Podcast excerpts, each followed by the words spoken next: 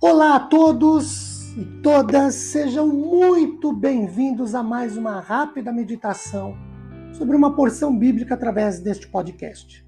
Meu nome é Ricardo Bresciani, eu sou pastor da Igreja Presbiteriana Filadélfia de Araraquara. Essa igreja, ela está situada na Avenida Doutor Leite de Moraes, 521, na Vila Xavier.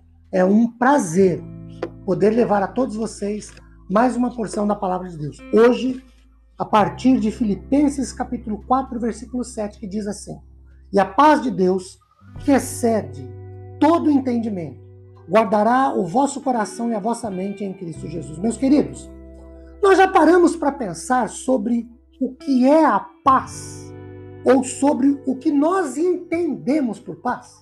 Por exemplo, o dicionário de nossa língua portuguesa define paz como um substantivo feminino que significa relação entre pessoas que não estão em conflito.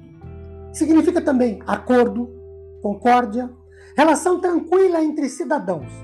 Também ausência de problemas e ainda ausência de violência. Quando nós nos voltamos para a palavra de Deus, para a Bíblia, palavra de Deus, paz é uma palavra em hebraico, shalom, que significa harmonia, prosperidade, integridade, bem-estar ou tranquilidade. Para Moody, uh, paz é a tranquilidade de espírito, e esse espírito está no, uh, em letra pequena, minúscula, então motivação, ser interior, que Deus aprova e só Ele, essa paz, só Ele pode dar, essa tranquilidade. Para F.F. Bruce, ele afirma que a fortaleza da paz é garantida pela paz de Deus que ele nos dá e que excede, está além de todo entendimento, ela transcende a nossa capacidade mental de compreender e apreciar as coisas. Biblicamente, paz é um conceito que designa todo bem-estar humano. Muito mais profundo do que apenas um mero sentimento ou uma simples sensação.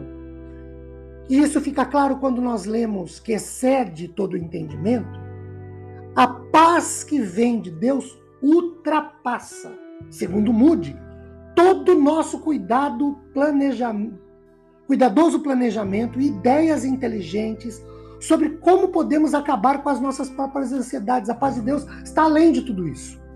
A paz de Deus, queridos, em nós, é um estado interior de conforto e segurança dado por Ele, Deus. Essa sensação amplamente procurada pelas pessoas de um modo geral, nas mais diversas e variadas áreas de ajudas, é sempre incompleta e de pouquíssimo valor e finalidade, quando não é a paz produzida por Jesus. Isso fica cristalino quando lemos palavras de Jesus em João 14, 27. Deixo-vos a paz, minha paz vos dou não vou lá dou como o mundo a dá. Não se turbe, não se perturbe, não se atemorize o vosso coração. À luz de João 14, 27, que a gente acabou de citar, só Jesus pode conceder-nos a verdadeira paz que é diferente da paz do mundo.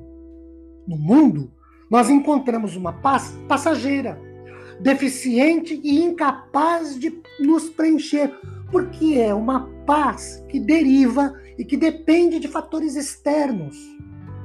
Por isso, a definição da, da, da, da, do dicionário da nossa língua portuguesa, quando diz que é uma relação entre pessoas que não estão em conflito, um acordo, uma concórdia, uma relação tranquila entre cidadãos, depende do outro e depende do exterior. A paz de Deus, não. Esta paz não significa ausência de problemas, mas é a convicção, a paz de Deus, é a convicção, a certeza, a segurança de que nós estamos nas mãos amorosas, cuidadoras e protetoras do Senhor. A paz de Deus não depende de fatores externos. Ela é de dentro para fora. Ela vem de Deus e ela é maior do que a gente pode pensar.